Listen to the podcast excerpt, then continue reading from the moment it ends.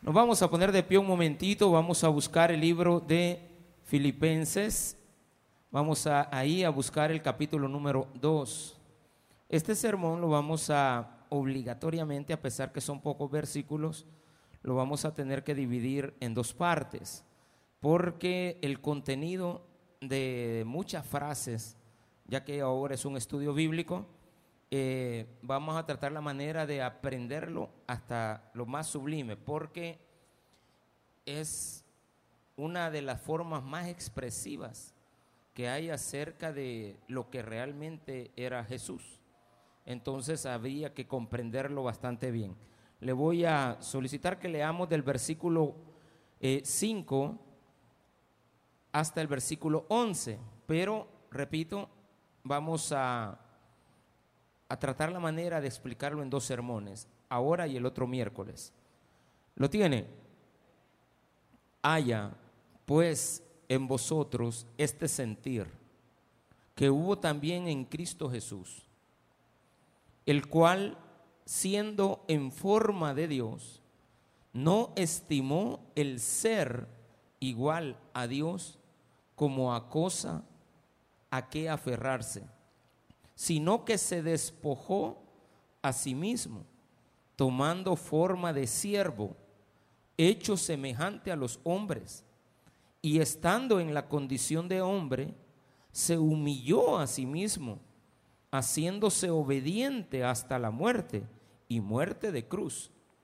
Por lo cual también le exaltó hasta lo sumo Dios y le dio un nombre que es sobre todo nombre para que en el nombre de Jesús se doble toda rodilla de los que están en los cielos y en la tierra y debajo de la tierra, y toda lengua confiese que Jesucristo es el Señor para gloria de Dios Padre. Oremos al Señor. Padre, gracias te damos por la oportunidad que el día de hoy nos das de poder estar en tu casa, seguir aprendiendo más de tu palabra en el nombre precioso de Jesús. Amén y amén. Gloria a Dios. Pueden tomar sus asientos, amados hermanos y hermanas. Bueno, esta expresión de Pablo es quizás de las formas, si no la mayor forma de poder entender eh, cómo Pablo explica lo que es Jesucristo, lo que es en esencia hay dos partes del ser humano que son básicas, que son las que explica aquí. En Jesucristo estaba su parte divina y su parte humana. ¿De acuerdo? Una de ellas, en, hay una ventaja en el idioma griego, que hay que decirlo, las cosas no son por casualidad, nada es por casualidad. Dios escogió desde la fundación del mundo, que su palabra, cuando se escribiera y se relatara al mundo por primera vez, fuera en uno de los idiomas más exquisitos que ha existido en la humanidad. Es el griego común.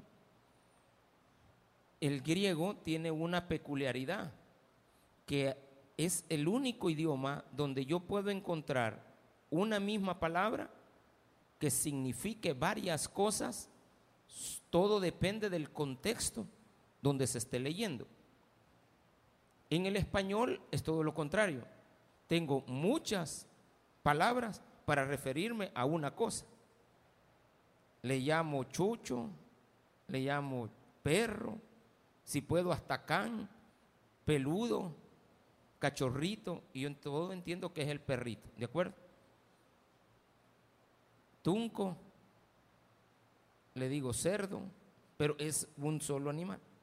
En griego es diferente. Hay una palabra y tiene cantidad de sinónimos, esa misma palabra.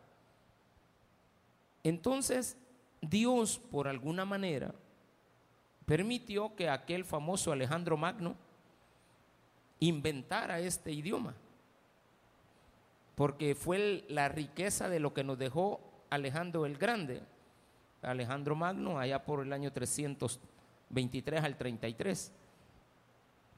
En ese periodo de 10 años, él dejó un legado para toda la humanidad, que es su idioma.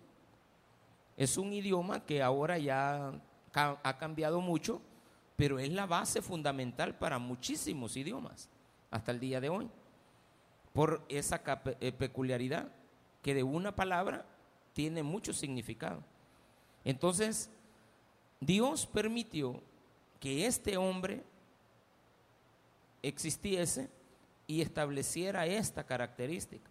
¿Y por qué estoy hablando de esto? Porque estos versículos son donde Pablo fue a escoger meticulosamente cada una de las palabras para darnos a conocer quién era Jesús. O sea, trató la manera de buscar específicamente palabras con una gran profundidad de significado.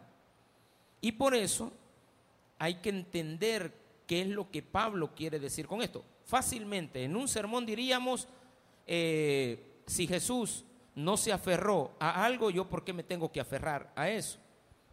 Sencillo. Y vamos a predicar un sermón, quizás ahora lo vamos a hacer así, eh, aplicado al contexto general. Y la próxima semana nos vamos a ir con algunas peculiaridades de las palabras que ahí están escritas. Más sin embargo, ahora voy a tratar la manera de aprovechar el tiempo para desarrollar al menos la primera parte. Habiendo dicho esto, dice aquí la palabra, haya pues en vosotros este sentir. ¿Cuál? Que nos llevemos bien, que no nos critiquemos, que no hablemos en mal del prójimo. Porque cuando leo el capítulo 1 de todo el libro de Filipenses, perdón, el, todo el capítulo 1 de Filipenses, y también leo los primeros versículos, los primeros cuatro del capítulo 2, me doy cuenta que Pablo me está llevando a que yo entienda que como iglesia tengo que estar unida. La semana pasada hablábamos del peligro que existe dentro de la iglesia, tan latente, pero que no nos damos cuenta, que es como una iglesia puede desquebrajarse. Es cuando no nos apoyamos, cuando hablamos del prójimo, cuando hablamos de los demás, cuando no respetamos la dignidad de la otra persona cuando no aceptamos su condición, cuando criticamos solo por criticar, queremos destruir a las personas. Dentro de la misma clero, no me estoy refiriendo a esta iglesia, en general la iglesia está en un gran peligro todo el tiempo, porque la mayoría eh, no tenemos un afecto entrañable como lo veíamos la semana pasada. Decía en los primeros versículos de la semana pasada, por tanto, si hay alguna consolación en Cristo, si algún consuelo de amor, si alguna comunión del Espíritu, si algún afecto entrañable, si alguna misericordia, completad mi gozo sintiendo lo mismo, teniendo el mismo amor unánime, sintiendo una misma cosa. Y explicábamos primero los versículos 3 y 4 para llegar a la conclusión del por qué decía lo primero, no hagáis nada por contienda o por vanagloria antes bien con humildad, estimando cada uno a los demás como superiores a él mismo, no mirando cada uno por lo suyo propio, sino cada cual también por lo de los otros. Entonces poníamos como ejemplo aquel tipo de persona egoísta que te dice que te vaya bien, pero no que te vaya mejor que lo que me ha ido a mí.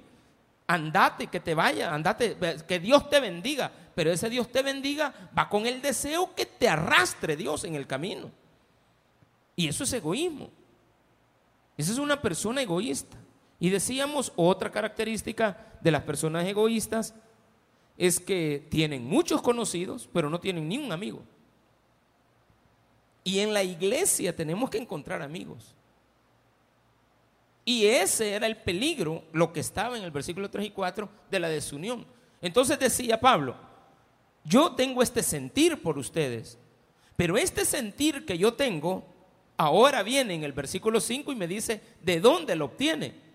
Él lo obtiene de lo que ha observado de lo que era Jesucristo. Y hay que decirlo, Pablo no vivió la época de Jesús. Él se convirtió a Cristo años después. Y pasaron 14 años después de que se convirtió al cristianismo para entender qué era lo que él había hecho. O sea, hay que recomendarle a la gente que acaba de aceptar a Cristo que se aparten a meditar en lo que han hecho. No, acaba de aceptar a Cristo, vámonos a servir. Momento. Acaba de aceptar a Cristo, usted es una nueva criatura. Momento. Hay que entender qué es lo que hice. Cuando yo lo hago de esa manera, soy un mejor cristiano toda la vida. Por eso es que tenemos muchísima gente que se convierten hoy, dicen ellos, pero no entienden lo que hicieron. Y dos meses después están abandonando todo. Es como cuando usted se mete en un negocio y no saben qué se metió. Ah, pues lo deja tirado. ¿Por qué? Porque te dice, ¿qué hice? Es como cuando se casa arrebatado. Se casa y al ratito se divorcia porque no sabe lo que hizo. Usted conoce a su novia, se tiene que apartar usted solito y meditar qué pasos va a seguir dando en la vida con esa persona. Y cuando lo haga, se entenderá por qué. Si la primera encontronazo que tuvo en un baile de aquí de Apopa, en la fiesta de la Santa Catarina, y, y después va a venir usted que salió preñada de esa fiesta, y por esa fiesta usted se casa y se va a acompañar o se va, después no va a entender lo que le pasó. Pues es lo mismo con Cristo. Usted se quiere casar con Cristo. Usted quiere estar con Él toda la vida. Acéptelo de ya, de entrada, no tiene que pensarlo, pero después medite en lo que ha hecho. Y Pablo decía, yo me aparté 14 años, subí hasta el tercer cielo, si estaba en el cuerpo o, en, la, o, en, o en lo espiritual, no lo sé, pero lo que sí sé es lo que vi, y lo que vi me hace mantenerme en una posición que nunca jamás en la vida voy a cambiar. El hombre tiene dos naturalezas. La naturaleza que nunca, jamás en la vida va a cambiar. El hombre no cambia nunca, pero tiene una segunda naturaleza. Una naturaleza que está relacionada a la muerte, el morfe. O sea, recuerde que del griego sacamos todas las palabras.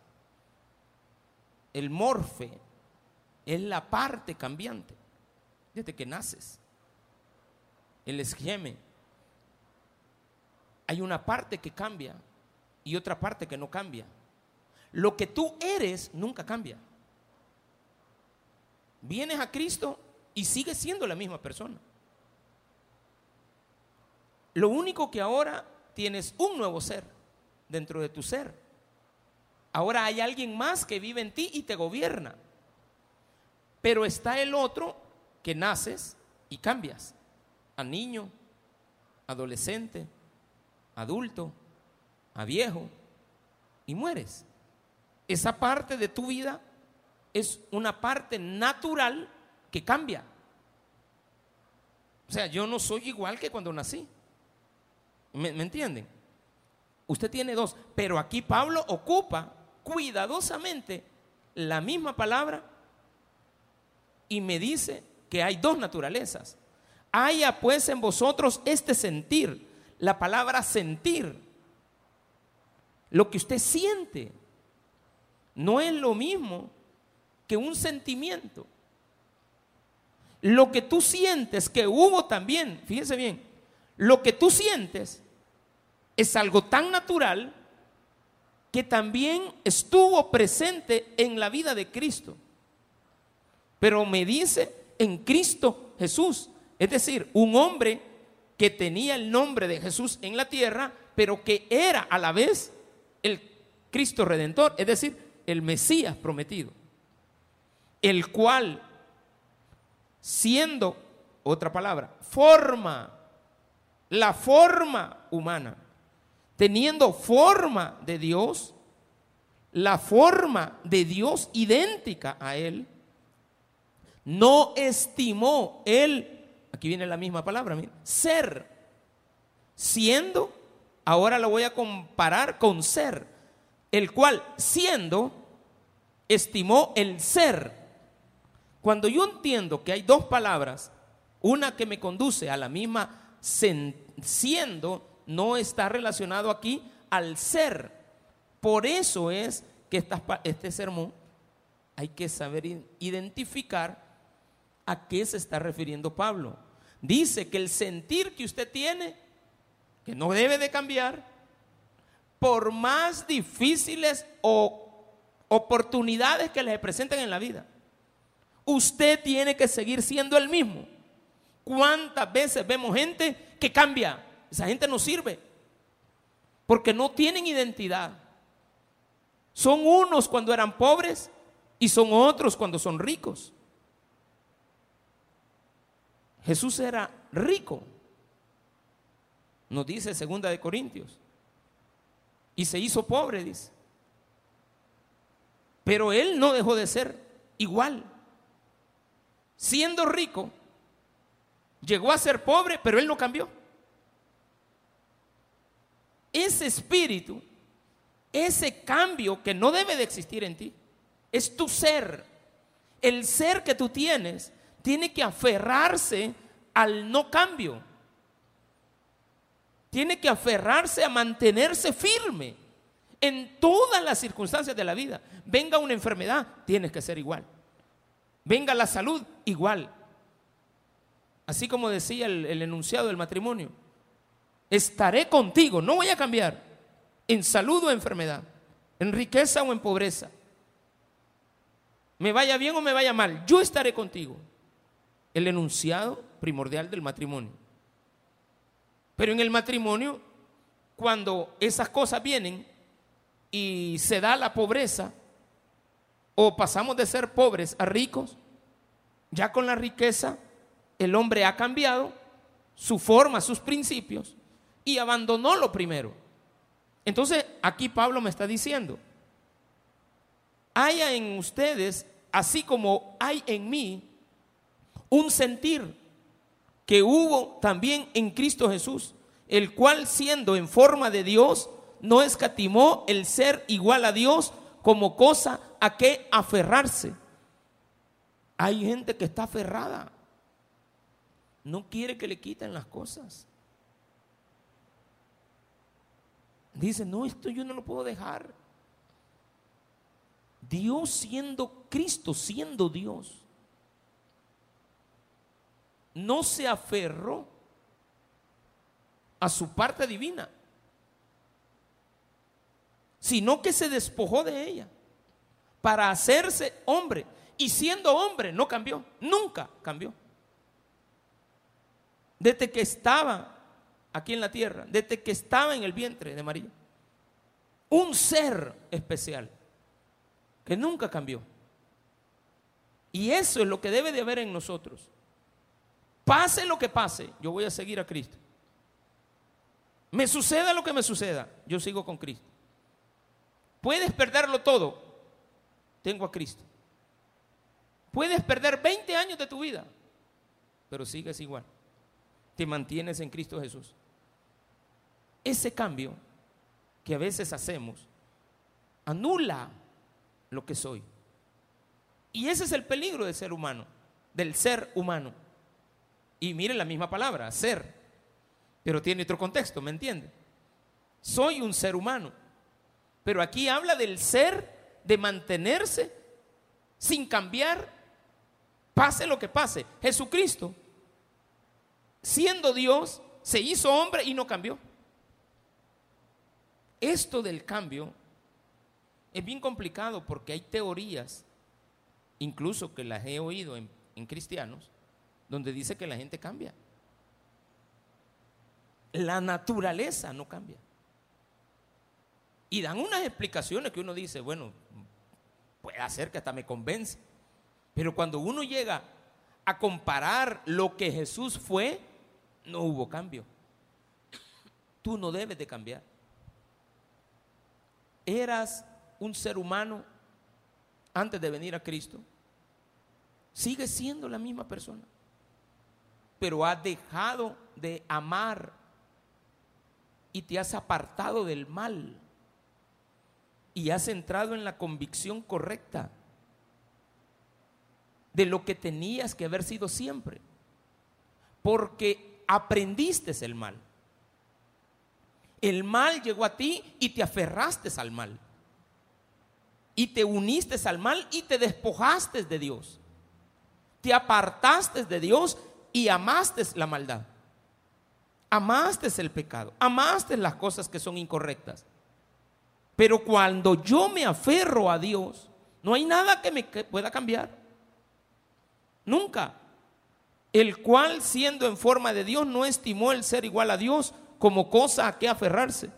O sea, Jesús no dijo, ay, yo no quiero dejar de ser Dios, porque si dejo de ser Dios no voy a tener el mismo poder. Entonces, mejor no soy Dios. En la, vuelvo a los griegos, los griegos tienen tantas palabras, hermano, que nos han servido. Ellos hablan de semidioses, por ejemplo. Le voy a poner un ejemplo, es la palabra, voy, voy, a ocupar una palabra bien, bien, bien extraña, pero es la que me viene a la mente ahorita. Ninfómano. Una persona que tiene un deseo desmedido por, la, por por el deleite sexual, linfómano. Ninfómano. Pero la palabra ninfómano proviene de la palabra ninfa. Y la palabra ninfa tiene siete significados. La ninfa de las aguas, la ninfa de los ríos, la ninfa del, de los océanos, la de la agronomía, agrónomus, es otra ninfa. O sea, para ellos, cada una de ellas tenía un significado. Y estas palabras nos llevan a la conclusión de que en una sola palabra puedo tener diferentes aspectos. Pero viene Jesús y me dice, soy la misma persona, siendo Dios y siendo hombre, y no he cambiado. Y yo no me aferro a ser Dios. Pero cuando venís y entramos en el pensamiento filosófico, ah, no, yo no puedo, yo tengo que ser más o menos. No, no son ni chicha ni limonada. No sabes ni lo que eres. Y ahí aparece gente que no sabe si son hombres o mujeres. Y quieren, siendo mujer, apoderarse del cuerpo de un hombre. Y quieren ser como un hombre. Pero cuando le hacemos un examen 200 años después de que se murió y vemos sus huesos, sigue siendo el hueso de un hombre. Están apareciendo ahorita unos anuncios que está mandando el, creo que el Estado. Dice, he ahí el cadáver, dice un, un antropólogo. El cadáver de este es un hombre, este es una mujer. Y dice una señora, yo creo que él es mi hijo. Ya no lo puede reconocer, pero tiene la esperanza de que le hagan un examen. Y si aparece que es un varón y el ADN determina que él es el hijo de ella cuando le haga un examen, no va a haber ningún cambio. Y aparece también una escena bien desgarradora de una niña que está murió y así la tiraron violada y apareció y dice, esta niña tenía 14 años. Pero dice niña. Pasan los años, sigue siendo varón o hembra. Pero el hombre quiere cambiar. El hombre quiere dejar de ser cristiano. El hombre quiere cambiar la naturaleza y no puede. Esa forma no cambia. Es la, forma morfea. Es la, es la forma que no puede tener en ti algo distinto. No como el esquema del, del ser humano, que es desde que nace hasta que muere y la otra es la que está permanente. Así va a morir. No puede haber. Entonces dice, sino que se despojó a sí mismo tomando forma de siervo. Viene Cristo, dice, dice él, soy el rey y paso a ser siervo. Y cuando vengo a ver a Jesús, él dice, el reino de los cielos se ha acercado. Y viene Dios y dice, vean a mi hijo. Y si ven a mi hijo, me ven a mí. Nadie puede ver a Dios porque si ven a Dios muere. Esas son ideas también filosóficas antiguas de todas las religiones, que yo a Dios no lo puedo ver. Y viene ese pensamiento, está en el Antiguo Testamento, y dice que nadie puede ver a Dios, porque el que vea a Dios morirá. Viene Dios y da una salida. Y dice, Moisés, ven al monte, tráete a los ancianos y tráeme a este, a este y a este. Pero ellos que se queden de lejos. Y decía el domingo, así como Jesús estaba en una cruz a lo lejos, así estoy yo de él. Pero cuando yo creo en lo que pasó en la cruz, inmediatamente me acerco a Dios. Y cuando yo veo en Jesús su parte divina, veo al Dios verdadero, entonces yo me terminé acercando a Dios. Pero no, la gente quiere ver a Dios. Pero les estoy diciendo, vean a Cristo y van a encontrar a Dios. Entonces tengo una forma humana para llegar a Dios. Hay un ser, se llama Jesucristo. No escatimó ser Dios, porque si no se hubiera despojado, no pudiéramos haberlo conocido. Y la ventaja de haber conocido a Jesús es de que nos dimos cuenta cómo es Dios, porque Él en su esencia nunca cambió. Entonces me dice, quiero que ustedes tengan el mismo sentir, nunca cambien. Amen al prójimo, no lo critiquen, acéptenlo. Tampoco toleren el pecado del ser humano. Ah, no, que esta persona es así y yo lo voy a querer así como es. Enséñale. Está bien que lo quieras, pero no puedes aprobar su estilo de vida. Entonces enseña, sino que se despojó a sí mismo tomando forma de siervo, hecho semejante a los hombres, y estando en la condición de hombre, se humilló a sí mismo. Todavía viene y es hombre y dice, como hombre, no me voy a aferrar a las cosas que la vida da siendo hombre. También de esas me voy a despojar. No me voy a aferrar. Voy a ser un hombre, pero no voy a estar aferrado a la humanidad. Sé que puedo hacer, no cambiar, pero también sé que les debo de enseñar con mi ejemplo, dijo Jesús, porque esto está alrededor de Jesús. Pablo está diciendo, yo mantengo el mismo sentir, pero este sentir lo aprendí de Jesús. Y cuando lo comprendí, lo comprendí cuando me aparté del mundo porque yo había reconocido al Señor, tomé la decisión de apartarme. Y una vez me aparté, medité, dice la Biblia, medita en esto. Medita en la palabra de día y de noche pero ponla en práctica. Y como todo está alrededor de un mismo ser, toda la Biblia de pe a pa está, de Génesis a Apocalipsis, habla del mismo ser.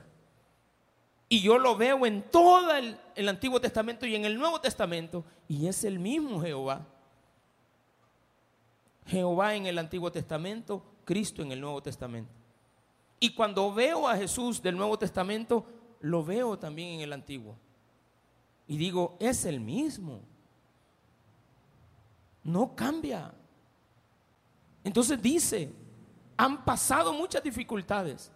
Y es más, me voy a someter, siendo humano, me voy a humillar.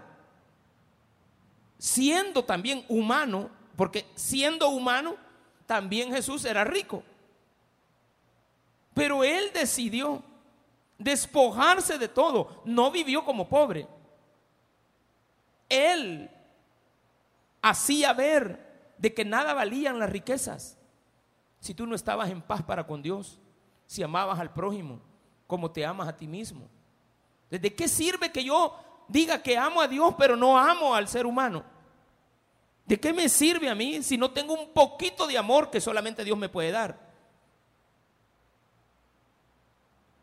El poco amor que tienes, esto se los he enseñado durante bastante tiempo. El poco amor que tienes te lo ha dado Dios. No nace de ti. Porque Dios no cambia. Él es inmutable. Y la misma Biblia dice, yo no cambio. ¿Por qué no aprendes de mí? Que tú de repente eres chicha y después eres limonada y después eres aquí, después eres allá. De repente tienes una actitud y al ratito le estás dando el abrazo a la misma persona que has, que has ofendido. En la mañana maltratas a las personas y en la, noche las estás eh, queriendo consolar. O sea, no se te entiende quién eres. Eres una persona diferente a lo que la palabra de Dios dice que tenemos que ser, tener el mismo sentir. Hecho semejante a los hombres, ocho, y estando en la condición de hombre, hoy es hombre, va, ya no es Dios, no se aferra, es hombre. Y hoy que es hombre dice, se humilló a sí mismo, haciéndose obediente. Jesús dijo, yo tengo que obedecer al Padre, a mi Padre Celestial. Y lo que el Padre le decía, eso hacía. Y Jesús nos enseña eso. ¿Qué grado de compromiso tienes tú con Dios? Dice que se humilló hasta la muerte. La voluntad del Padre era que Jesús muriera en la cruz. A lo largo de la Biblia también tenemos hombres que se sometieron a Dios. Entonces digo, si hubieron otros que lo hicieron, tengo sobrados ejemplos de personas que lo lograron. Entonces, ¿yo por qué no lo logro? Porque no soy constante porque me ofrecen ahí unos 20 pesos y ya voy para afuera.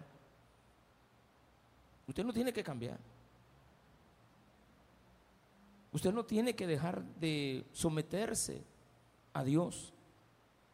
Cuando dejamos a Dios y nos sometemos a los hombres, tenemos un grave problema. Porque no entendemos quiénes somos. Yo puedo estar donde esté, sigo siendo el mismo. No puedo apartarme. Ahora bien, a veces tú tienes una segunda vida, una segunda historia, tienes algo oculto dentro de ti y sabes que nadie lo sabe, pero sabes perfectamente que Dios sí lo sabe y tú lo sabes. Tienes una doble vida, tienes una doble moral y tienes un gran conflicto en tu vida por tener esa doble moral tienes un gran conflicto como que fuera picapiedra con el angelito negro, el angelito y el, y el, y el diablito. Tienes un gran conflicto. ¿Por qué? Porque no somos genuinos. Y al no ser genuinos, cualquier cosa nos hace cambiar. ¿Cómo le pasó a, a, a Esaú? No valoró la primogenitura. No, yo para qué quiero la primogenitura ve ahí, hazme una comidita y te doy mi primogenitura. ¿De qué me sirve esto? Ay, después le estaba lamentando. Pero cuando Esaú reconoció que le había vendido su primogenitura a su hermano, lo odiaba. A muerte le dijo, si te vuelvo a ver te mato. Solo estoy esperando que se muera mi tata y te mato. Y mire Esaú, le dijo a Jacob, el día que mi papá se muera te mato. Y se fue Saúl, Jacob huyó. Allá cuando Jacob venía de regreso, tenía temor de ver a su hermano.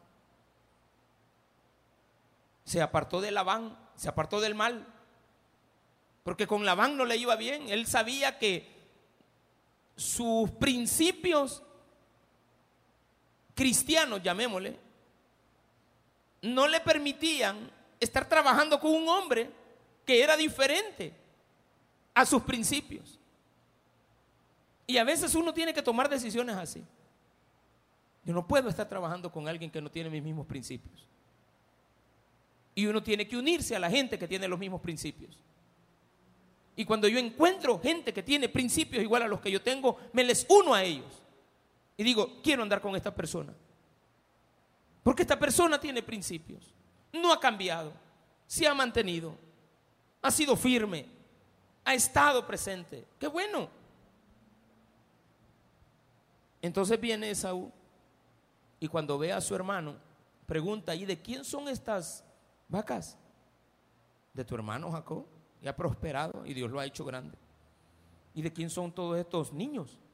De tu hermano Jacob. Dios lo ha prosperado. Y ya cuando ve venir a Jacob, el, el, Jacob estaba, pero que se le iban los colores. Y sale Esaú, recupera lo que nunca tenía que haber cambiado. Su propia naturaleza, aquella que está en ti, y sale y abraza a Jacob y le dice, hermano, te amo. Y a que le sintió que le metía el, cuchillo en la espalda. Nada. Bendito Dios que te ha bendecido. Algo había pasado. Se dio cuenta que por ser egoísta, por ser ambicioso, había perdido la oportunidad de haber mantenido una buena relación con su hermano. Y eso es lo que nos va a pasar. Y vamos a tener que concluir en eso. Nos vamos a sentir avergonzados cuando nos presentemos delante de Dios, cuando no hicimos su voluntad. Y Él dirá, malditos, apártense de mí, porque nunca me dieron nada cuando yo lo necesité. No me diste de comer, no me diste. Señor, si, si tú nunca te ha faltado la comida, ¿cómo es que dices que yo nunca te di de comer? Cuando vistes a un niño y no le ayudaste. Cuando vistes a un hambriento y no lo hiciste. Ay, señores, que yo creí que las obras que tú me pedías era este, hacer, eh, este, limpiar la iglesia del Calvario y ponerla hermosa. No, le dice. Eso es bonito. Haber hecho este templo. No, qué buen siervo. Sí, sí, sí. Pero, ¿cómo trataste al pobre? ¿Cómo trataste al, al niño cuando lo vistes? ¿Le pusiste la zancadilla al ciego para que cayera? ¿Le hacías muecas al ciego? Así como a veces usted se burla de, de, las personas que se caen. En lugar de irlo a levantar, se pone a reír. Qué tremendo. Entonces Dios dice, ¿por qué cambiaste? ¿Por, ¿Por, qué ahora eres distinto? Yo siendo Dios, no me aferré a ser Dios y tomé la decisión de ser un hombre.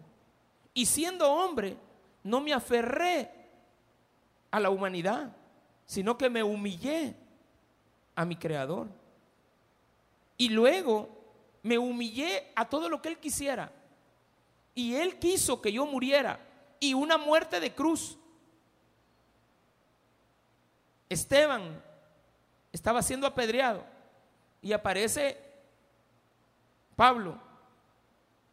Y le tenían que dar la última pedrada. Pero tenía que aparecer un, un, un, ciudadano romano aprobando la muerte, porque esa era la ley. Y le preguntaron a Pablo, Pablo, ahí se llamaba Saulo, Saulo, tú eres fariseo de fariseo y eres ciudadano romano. Y ahí está este hombre que dice que Jesucristo es su Salvador. No le quiere rendir culto a César.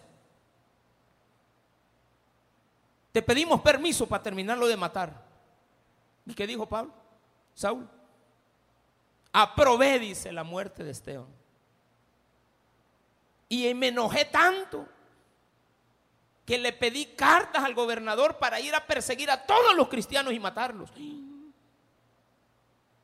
Y dice Pablo que las consiguió las cartas y se dio cuenta que unos cristianos iban para rumbo al norte y lo fue a seguir en el camino estaba cuando le apareció Jesús.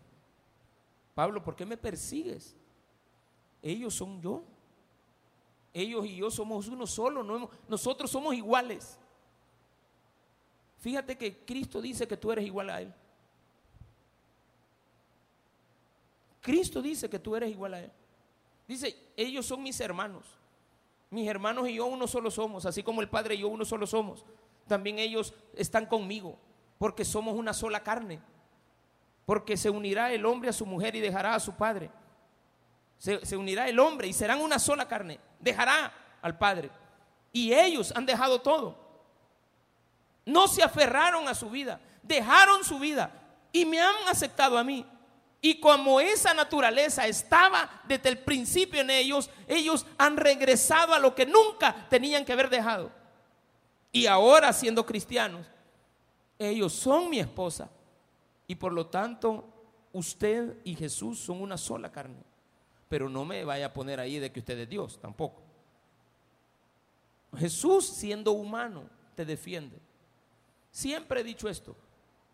Solo Jesús mete las manos al fuego por ti. Y yo lo mantengo y lo sostengo. Solo Dios mete las manos al fuego, porque yo siendo lo que soy, cuando yo mismo me veo y yo digo mí mismo, no, digo, no es posible que Dios... Ahí tienes después la relación con tu esposa. ¿Cómo te ha defendido tu mujer? En todas, en las buenas y en las malas. Sigue estando contigo. No te abandona. ¿Por qué? Porque ella entiende que sos una sola persona con ella. Por más que pase el tiempo. Los hogares estables, las personas que no se separan, voy a cambiar, los matrimonios, las parejas, que desde que se conocieron, se aman, se respetan, han pasado una, dos, tres, cuatro, cinco dificultades y siguen unidos después de 10, 20, 30, 40 años, son más estables que los inestables que los que no quisieron ser estables. Perdieron oportunidades. No quiere decir de que usted no tenga una nueva oportunidad. Quiere decir que tiene que volver a encontrar el sentido de la vida, de sentir lo mismo que sintió Pablo y lo mismo que sintió Pablo. Pablo dice, hago lo que sintió Jesús. El mismo sentir, pero no de sentimiento. El ser que después aparece es el ser de la palabra que dice, no cambia. Él es así. Él es Dios. Es inmutable. Él es el, el ser Dios. Así también tú eres hombre. Eres mujer. Y estando en la condición de hombre, se humilló a sí mismo, haciéndose obediente hasta la muerte y muerte de cruz. Versículo 9. Cambia el, no, no el contexto, pero hay un punto y aparte. Entonces me dice, bueno, ya hablamos de lo anterior, ahora veamos esto último. Por lo cual, es conclusión, concluimos pues, por lo cual Dios también le exaltó hasta lo sumo. Ah, ok. ¿Qué hizo Dios al ver que esta persona no cambia? Lo engrandece. Tú quieres delante de Dios estar en un lugar excelso. Nunca al puesto de Cristo, porque no puedes ocupar el puesto de Él. Y le dio un nombre que es sobre todo nombre, al mejor de todos, el mejor ser humano. Adán se equivocó. Porque Adán tuvo la oportunidad. ¿Cuál ha sido, y lo que siempre expliqué, he explicado, y es lo que entiendo, y ojalá que estemos en lo correcto siempre, pidiéndole a Dios que nos ilumine para no decir tonteras aquí arriba. Adán era como Dios, pero el día que la mujer se equivocó, no la salvó, no la corrigió. Le tenía que haber dicho, Adán, aquí está esta frutita, no sé qué mango le llevó, qué papaya o algo le debe haber llevado, pero allá ha de haber sido un dáctil o algo así, algo distinto a una manzana. Estaban en el Edén, le lleva un fruto prohibido, que estaba simbolizado por una fruta, pero era lo que no tenías que tocar. Y viene ella, le dice, está rico esto. Y él le debe haber dicho, espérate, se parece al palo ese que, que Dios dijo que que no tomaran. ¿Qué hiciste, mujer? No, yo lo agarré porque apareció la niña Serpi, la, niña esa, la, la, niña Cobri. Y me dijo que comiera, que no había nada, que no había problema, que probara, que me iba a dar cuenta, que iba a cambiar, que yo iba a dejar de ser humana y me iba a convertir en un Dios. Seréis como Dios. ¿Cómo que vas a ser como Dios? Entonces viene Adán, cuando ve a Eva, en lugar de decirle, Eva, deja eso, vamos a hacer una ofrenda a Dios por el pecado que acabas de cometer. Y yo te recibo, Eva, con ese pecado, así como tú eres de pecadora, por la falta que has cometido. Si tú aceptas, Eva, que yo te redima, yo te voy a redimir, Eva. Y una vez tú me aceptes que yo voy a dar una ofrenda a Dios por ti, entonces Dios se va a agradar porque te ha visto arrepentida de tus pecados y vas a devolver lo robado. Por eso es que hay un, versículo en Éxodo que dice, el, el ladrón que devuelva lo robado. Entonces viene y le dice, devuelve eso, bota eso. Y vamos a, sacrificarle a Dios un, un becerro. Y nosotros vamos a matar al animalito. Y va a haber derramamiento de sangre. Y a Dios le va a agradar que agarremos a un animal inocente a quien vamos a sacrificar por tu pecado. Pero vino Adán. Todo lo que estoy hablando nunca lo había hablado, hermano. Hasta ahorita me está viniendo a la mente. Por eso dije, ojalá que no diga ninguna tontera. Estoy pensando cómo es la lógica. Si Adán hubiera hecho eso, Adán fuera nuestro redentor. Pero Adán cambió y dejó su naturaleza por allí tirada y le dice, venga para acá este pecado, yo también quiero disfrutar de él. Y se estaba, pero contento Adán en el pecado. Al ratito aparece Dios. Cuando ellos se ven desnudos. No está hablando de desnudez física, de que vio que ella era una mujer y él era un hombre. No, no, no, no. Se dieron cuenta. Se dieron cuenta que tenían piel. Vieron su piel. Y empezaron a darse cuenta que no eran iguales. Y les dio vergüenza y se taparon. Entonces Dios les aparece y les dice, Adán, ¿dónde estás? ¿Por qué te escondes, Adán? Es que tuve vergüenza. ¿De que tenés vergüenza? Que no hice lo que tenía que haber hecho. Ah, ok, Adán. O sea que estás arrepentido de eso. Sí, me arrepiento. Entonces no te preocupes, Adán. Vamos a matar a Jesucristo por ti. Y por eso es el Cordero sin mancha. Es bonito. ¿Cambia Jesús? Nunca cambia. Debe de tener el mismo sentir de Él. A pesar de lo que el hombre es, Cristo viene y dice, yo no cambio. Yo voy a recibirte. Tú quieres, eso sí. Si tú le dices, no quiero nada contigo, pues no hay problema, sigue tu camino. No, yo no quiero eso de las iglesias, de ser cristiano, estarme reuniendo. No, no, no, no. ¿Por qué no? Y hoy, y hoy no tienes pretexto. Hoy hay 40 mil formas de reunirte en una iglesia. Al menos aquí hay bastante. Violeta Palacios, que encontró un trabajo, gracias a Dios. Albertina Martínez, Esther, Margarita, Héctor Tario, Gladys Méndez, Sonia de Morales, que acaban de operarla y primero Dios ya todo haya salido bien. Ana Daisy Rivera, que ahí viene la iglesia. Edith Tolet, Tolet Murillo, Karen Hernández, Gustavo López, Ernesto Aguilar, Tonita Machado. Si no ha venido ahora. Este Giovanni Morales, que está cuidando a su esposa. O sea, hay formas. O sea, hoy no tienes pretexto para poder escuchar palabra. Yo estoy ahorita ingeniándomelas, ¿cómo voy a hacer después? Bueno, voy a tener que buscar un método. Porque esto no hay que dejar de hacerlo.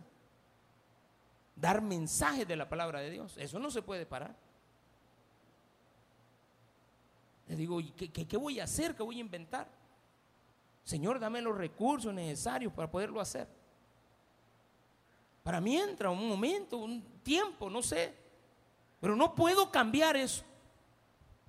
El día que se lo deje, me voy a convertir en el Adán que no le dio espacio a la mujer para redimirla.